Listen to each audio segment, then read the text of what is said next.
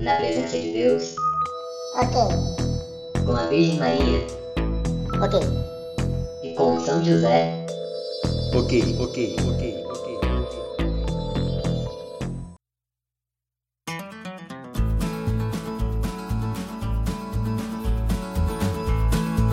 Alegrai-vos, pois estamos começando mais um programa, barra, episódio, barra, fomos feitos para a vida eterna.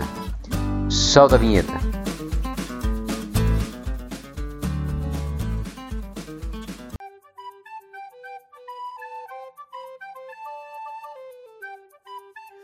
Conexão Saúde.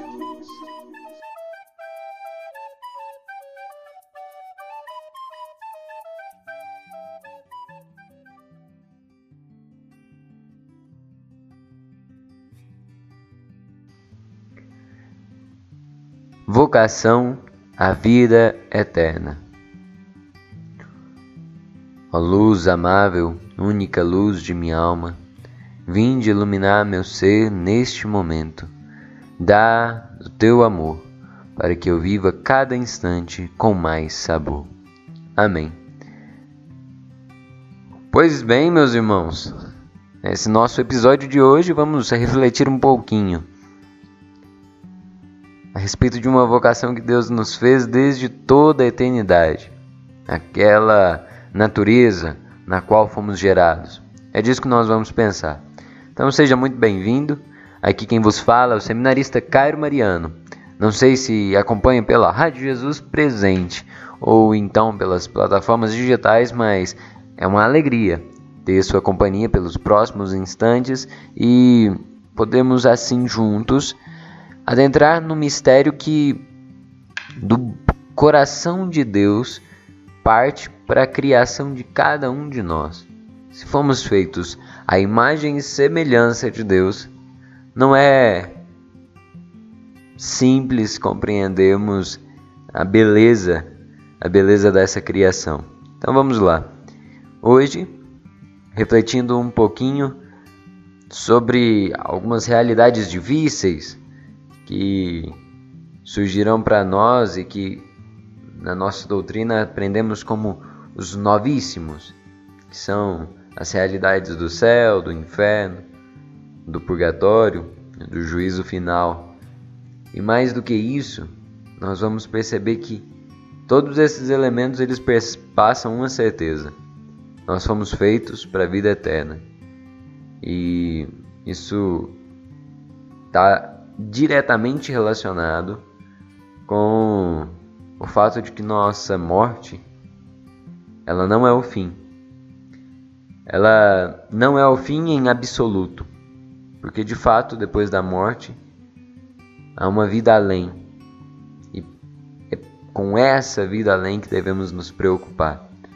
É com essa possibilidade do futuro que nós devemos é, cuidar verdadeiramente para que ela aconteça segundo os desígnios divinos. Então, hoje a nossa reflexão ela parte um pouquinho de um olhar para quem nós somos. Entende? Sócrates dizia: Só sei que nada sei. Isso diz muito diante da infinitude do que nós podemos saber. Para muitos isso parece uma frase de pura retórica. No entanto, esse reconhecimento que é evidentemente é um ato de humildade, né?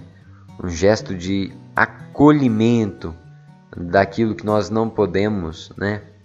É, fazer ou conhecer. De fato, quando nós nos damos conta disso, perceberemos que o que sabemos é muito pouco. E conhecimento, conhecimento que nós temos a respeito de nós mesmos é ainda menor. Por isso, um oráculo que foi dito a Sócrates fez com que ele é, mudasse toda a sua vida, e isso inspira o pensamento ocidental há mais de 2.500 anos. Praticamente toda a nossa civilização se edificou sobre um pilar também, o da máxima que ele ouviu em um oráculo certa vez. No oráculo de Delfos, ele escutou: Conhece-te a ti mesmo. Esse conhecimento, né, esse autoconhecimento, na vida espiritual nós reconhecemos que é a fase introdutória, né? Aquela é, caminhada dos principiantes, dos que se aventuram a viver uma vida com Deus. É esse o, o processo que acontece realmente. É um autoconhecimento para que, nos conhecendo, possamos melhor amar e servir a Deus, nos unir e ter comunhão com Ele. E eu digo isso tudo porque quando nós podemos pensar na vida eterna, nós temos que, antes de mais nada, entender o propósito de nossas vidas aqui, no aqui e agora, das circunstâncias de cada um de nós, em cada uma das realidades, compreender a substância, né? a matéria prima, a, aquilo que é essencial em nossas vidas, que um dia será selado no momento da nossa morte e então irá definir o destino que nossa alma haverá de tomar na vida eterna. Eu digo isso porque agora podendo ser objetivo, o ser humano ele tem sido entendido ultimamente de uma forma muito parcial, ou melhor, de uma forma muito insuficiente. Digamos que se repara no homem como que em uma análise é, clínica a estrutura e o organismo que seria profundamente semelhante ao de tantos e tantos outros animais. E nisso passamos a compreender os, o homem como se ele fosse uma espécie de animal um tanto quanto mais desenvolvida. E essa compreensão não é de todo errada, mas o problema é que ela também não é certa. Percebem que causa mais confusão dizer que o ser humano parece com um animal do que dizer que ele não parece. Porque se tomarmos por certo que sejamos parecidos com os animais, por exemplo, nós teremos que admitir que o ser humano é um animal bastante esquisito. Não apenas por andar sobre duas pernas ou por desejar ter um estilo de vida tão peculiar, né?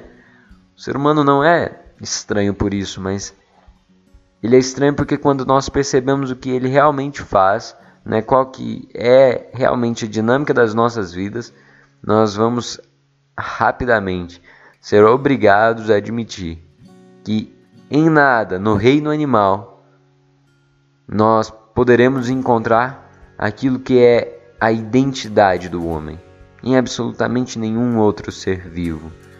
Se nós, assim como os minerais, temos matéria, de fato, nos parecemos como os minerais.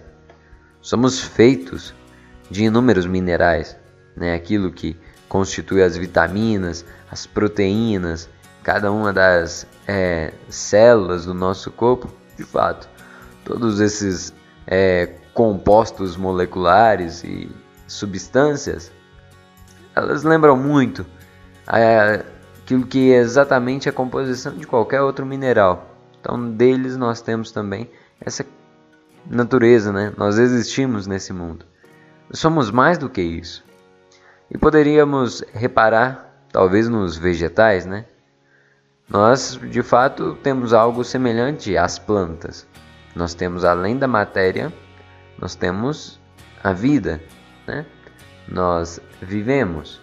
E assim como tantas plantas por aí vivem, e se esforçam para procriar, uma hora haverão de morrer.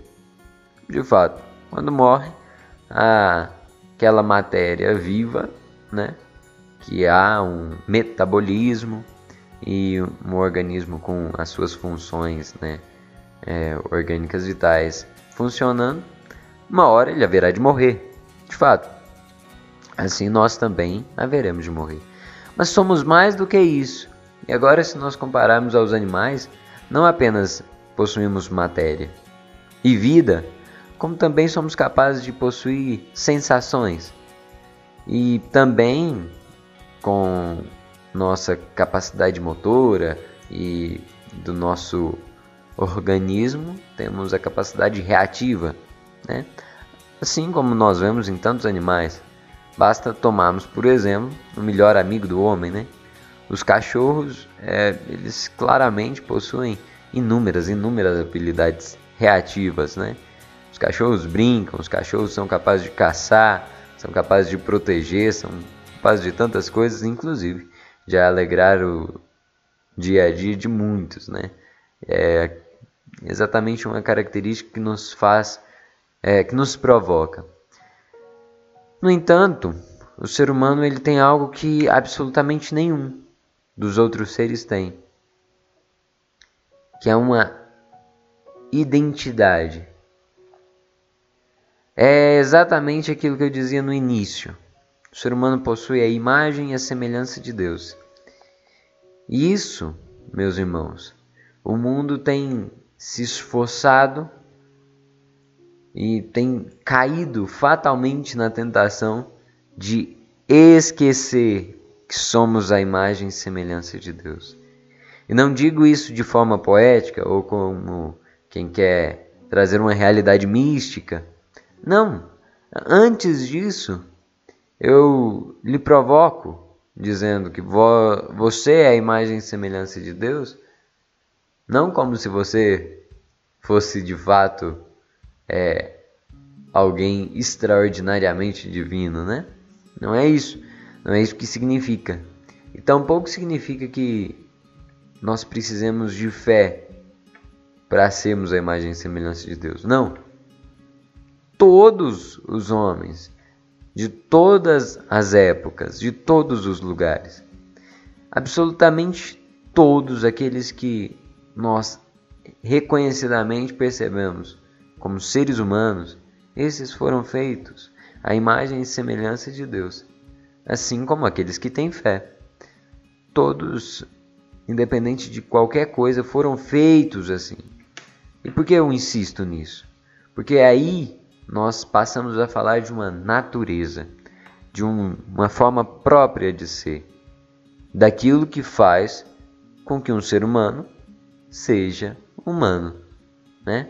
Se nós fôssemos analisar a natureza de qualquer coisa, nós vamos perceber que rapidamente nós somos capazes de encontrar a essência, né? Aquilo que faz com que a coisa seja o que é. Isso nós podemos inclusive descrever. Tomemos o exemplo de uma moeda. O que faz com que uma moeda seja uma moeda? Se eu fosse descrever, eu diria Aqui no Brasil, as moedas possuem um formato circular, de modo que, como são tridimensionais, semelham-se a um cilindro achatado com duas faces. São todas feitas de algo metal e em sua, em sua face possuem impressão que distinguem cada uma das moedas. Pronto, eu descrevo ela e nós começamos a perceber a natureza dela. Se eu fizesse a mesma coisa em relação ao ser humano, eu teria que descrever aquilo que é exatamente o que não aparece em outros seres. O ser humano, ele é sim biológico, mas ele possui uma alma que é de natureza espiritual.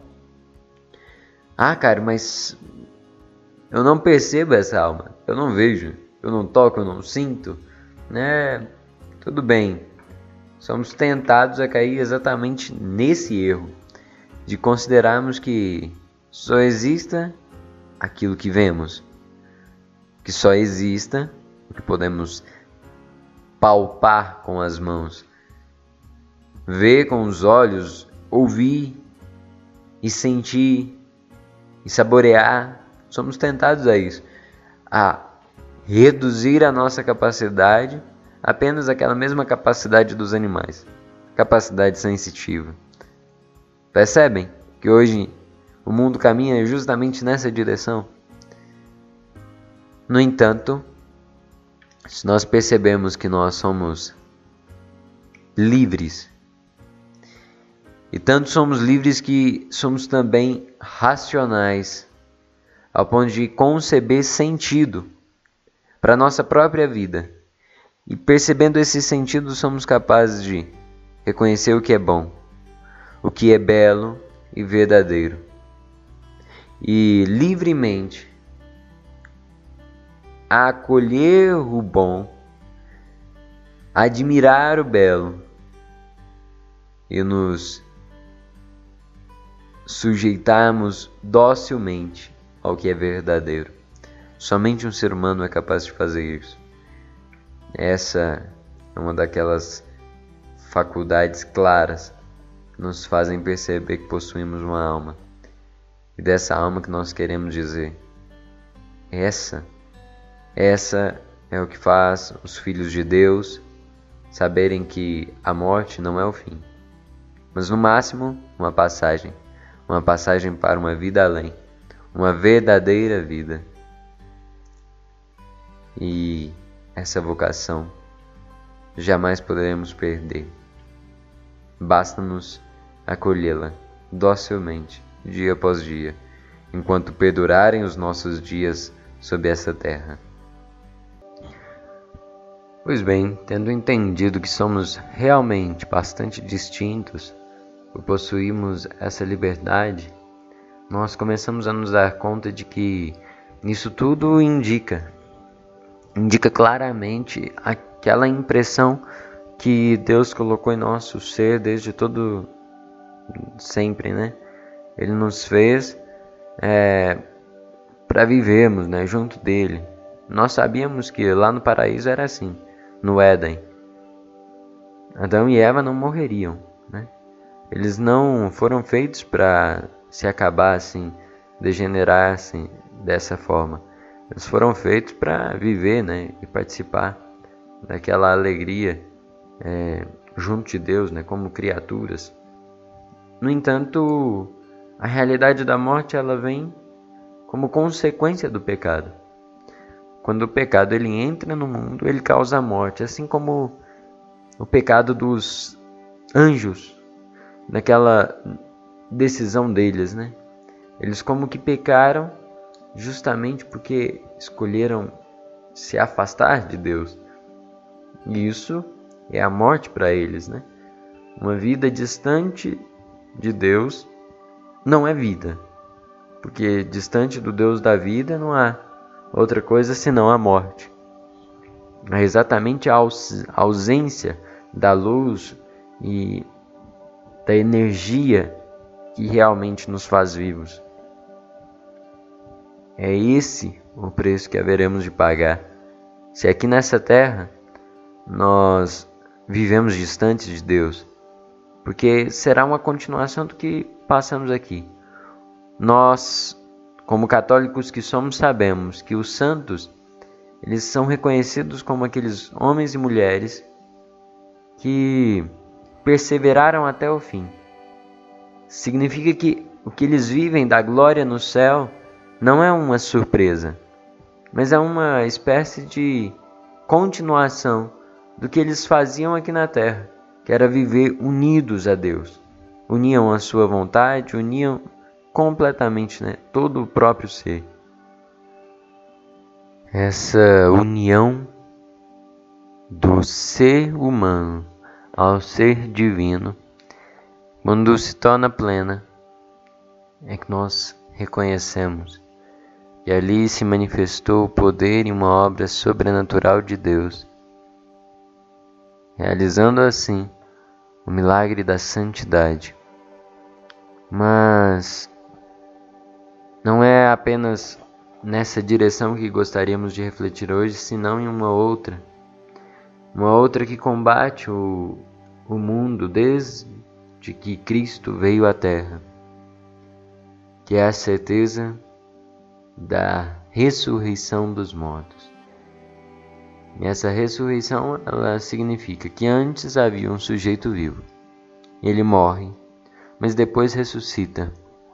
Esse mistério é que faz uma completa diferença entre todas as outras religiões e aquilo que foi operado em nosso Senhor Jesus Cristo com o milagre da sua morte e ressurreição. Ele provou ali que justamente para Deus o fim ele não existe. Ele não existe porque a morte ela se torna apenas uma passagem que conhecemos por Páscoa, que no fundo no fundo daqueles que vivem conforme a vontade de Deus significa antes de mais nada uma libertação. E é exatamente isso aquilo que materialmente somos limitados, né? Porque aqui nós não podemos estar com quem queremos. Somos limitados pelo espaço. Não podemos fazer tudo que desejamos ao mesmo tempo. Somos limitados pelo tempo. No entanto, depois da ressurreição, não há limites. Não há limites justamente porque Deus, sua infinita misericórdia, enviou seu filho para que ele pudesse morrer no nosso lugar. Morrendo, sendo inocente como era, não haveria de ser preso, nem aniquilado pela morte, mas ao contrário, ele fez da morte um caminho para uma vida verdadeiramente plena. É isso que ele fala lá no Evangelho de São João.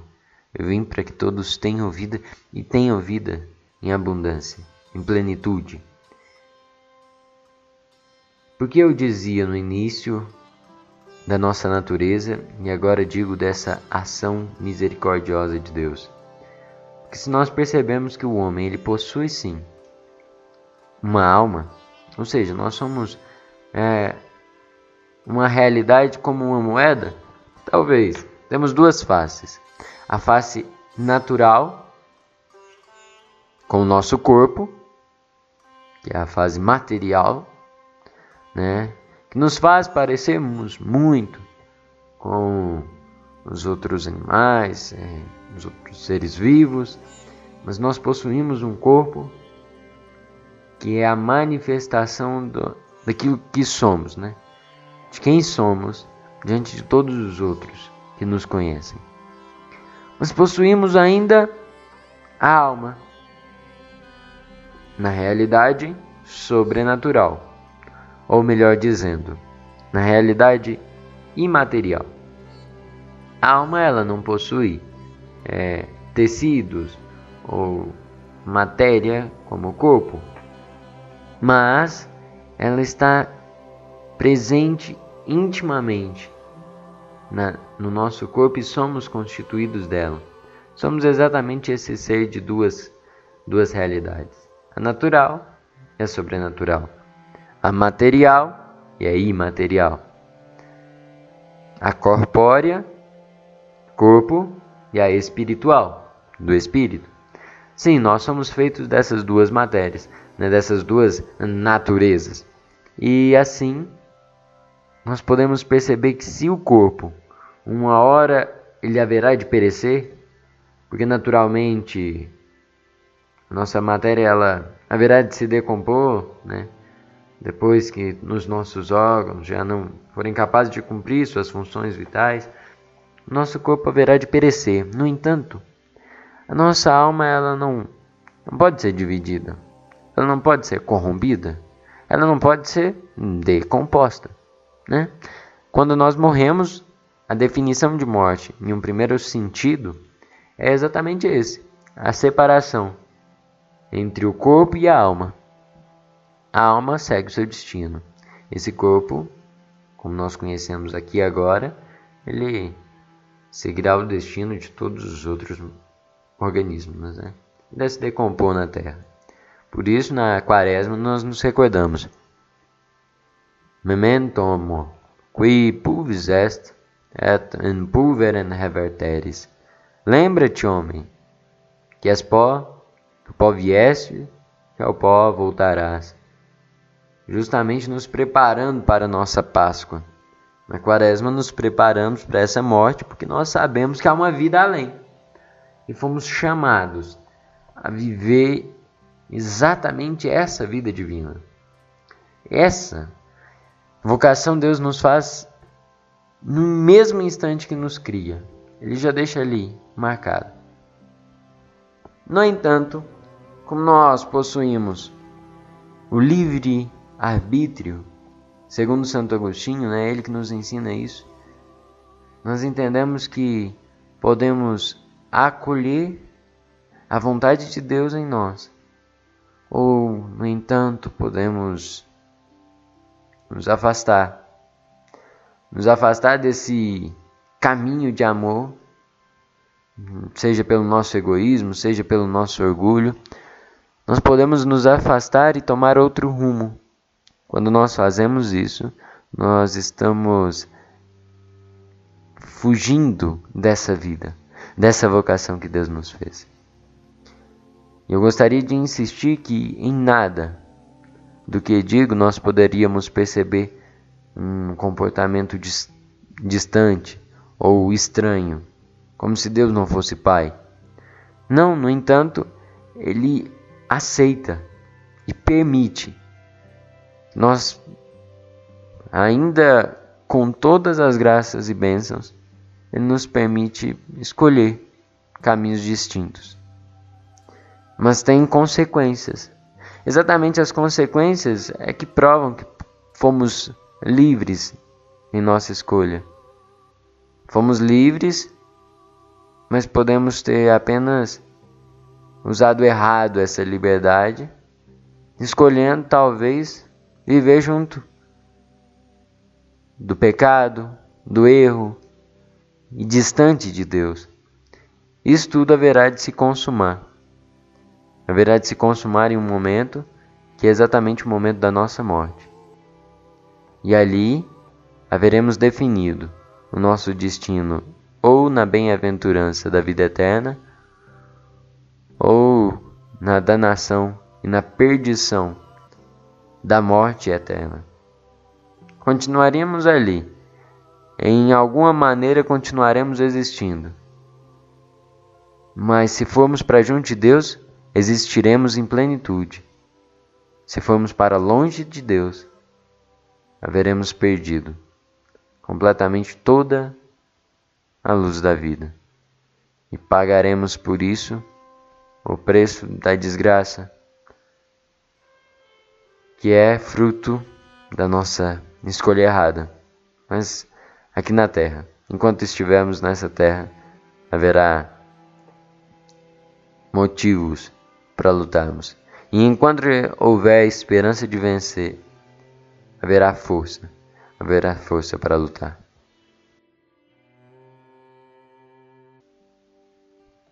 O desejo e a esperança de realmente entregarmos nossa vida a Deus é aquilo que nos permite acreditar que estaremos construindo a nossa casa sobre a rocha porque a casa construída sobre a rocha, ela exige sacrifício, ela exige oferta, exige doação, exige a entrega do nosso próprio ser.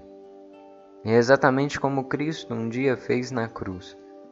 Se consumiu inteiramente de amor por nós, um sacrifício completamente gratuito, sem pedir nada em troca, ele se entregou. Ele deixou que ele fosse chagado, sangrasse até a última gota por amor a nós, para que nós pudéssemos, a exemplo dele, ganhar as forças do céu para construir dia após dia todos os fundamentos da nossa vida nessa rocha inabalável que é Cristo Jesus. Por isso ele já deixou que o coração fosse chagado, para que ali nós pudéssemos ser enxertados e assim receber a vida da videira verdadeira. esse movimento do amor de Deus nos permite perceber que é por ali nós poderemos alcançar a vida eterna. É por ali que a nossa alma imortal ela poderá permanecer ao lado de Deus mesmo depois que houvermos deixado essa terra. Do contrário, se nos esquecemos disso e não nos sacrificarmos para colocar todos os fundamentos da nossa vida na rocha, mas formos pelo que é mais fácil, pelo que é mais conveniente no momento e começarmos a edificar a casa na areia, infelizmente, estaremos fadados a enfrentar uma tempestade e a sucumbir diante dela, a fracassar. Se não sacrificarmos, se não nos humilharmos, não haverá exaltação. No entanto, se compreendemos bem que esse é o momento de nos humilharmos sob a poderosa mão de Deus, no fim, Ele haverá de nos reerguer e exaltar, justamente colocando essa nossa vocação, a vida eterna, em uma realização plena junto de Deus. Essa vocação ela não é compreendida por todos. Infelizmente o mundo tem se perdido compreendendo que a única vida que temos é essa. E aí surge um medo terrível, o medo da morte. E não aquele medo que nos faz é, temê-la por estarmos em estado de pecado mortal, estarmos distantes de Deus. Não. O medo da morte que faz com que os homens lutem e busquem cada vez mais saciar toda a sede de infinito que possuem no coração com aquilo que o mundo, com aquilo que o mundo oferece aqui nessa terra. Esse erro, ele custa muito caro. Ele custa muito caro porque uma sociedade que se comporta assim é necessariamente é, um problema, né? pois haverão de encontrar-se com a morte em um momento e irão ser surpreendidos, né? como aquele que não protege a casa e não está a postos, né? esperando o ladrão chegar, mas aqueles que são surpreendidos por tamanha desventura, esses são exatamente os que o Evangelho diz que chorarão, né? Haverá choro e ranger de dentes, pois serão jogados na hiena. Aqueles mesmos que dizem, né? Comumente nós ouvimos é, quando vão saudar uma mãe, né? Pelo bebê que vem chegando e dizem: Ah, o importante é ter saúde.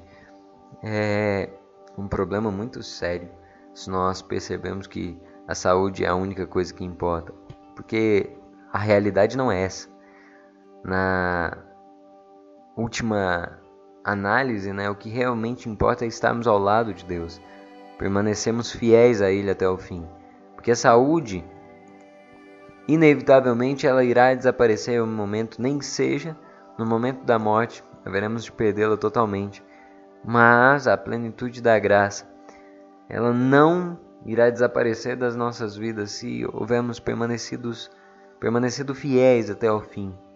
É essa fidelidade que o Senhor nos chama. Santa Teresa de Calcutá dizia: Deus nunca pediu de mim o sucesso, né? o êxito ou grandes obras. Ele pede fidelidade. Essa é a prova de amor que podemos dar. Né? Essa é a prova de amor que podemos dar para ganhar em troca aquele céu que Ele nos prometeu. Não por interessarmos não por estarmos apenas de olho, por assim dizer, nesse céu que nos foi prometido. Não se trata disso. De fato, haveremos de poder gozar de um banquete celeste, uma alegria sem fim.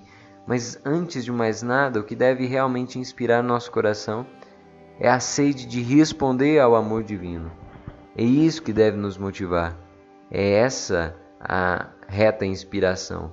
Podemos diante de Deus na eternidade, dar glória e gratidão a Ele por ter nos redimido, por ter nos concedido a salvação. E aí é perceptível, né?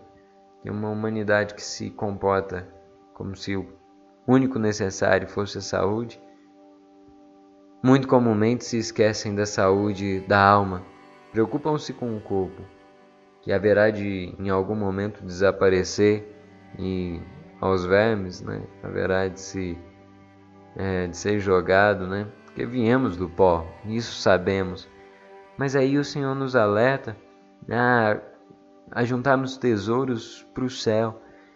Esse alerta que Deus nos faz é exatamente o alerta de um pai que sabe: calma, meu filho, permanece, ser fiel, persiste até o fim, não desiste. Não desiste de se entregar mais, de se doar mais, como um rio que se entrega ao mar. Não desista.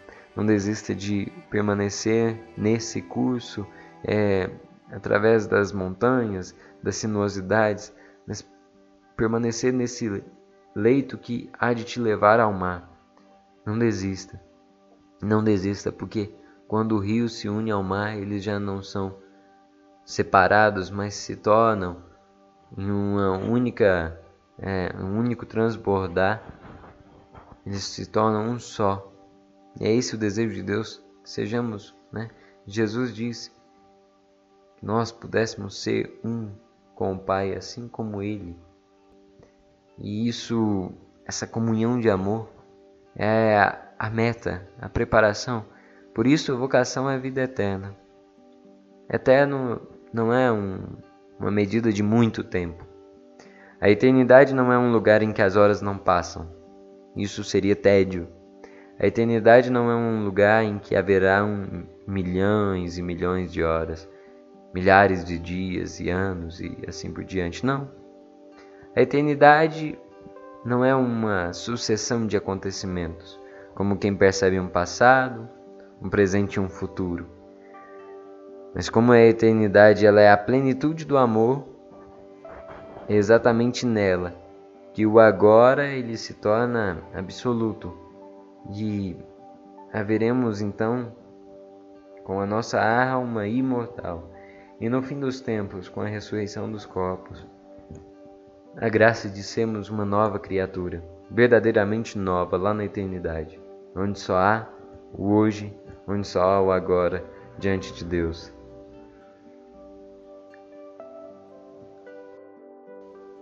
Com alegria passamos esses momentos juntos e lhe aguardo no próximo episódio. Se Deus quiser, Conexão Sal e Luz. E lembro mais uma vez que ele se encontra também nas plataformas digitais, para que possa compartilhar com aqueles que desejar e reassistir também ou acompanhar aquele programa que perdeu. No mais, muito obrigado, né? Jesus esteja presente na tua vida, lhe abençoando, lhe protegendo e iluminando, né? fazendo que os teus passos caminhem sempre rumo à vida eterna. Forte abraço, tchau, tchau, fique com Deus.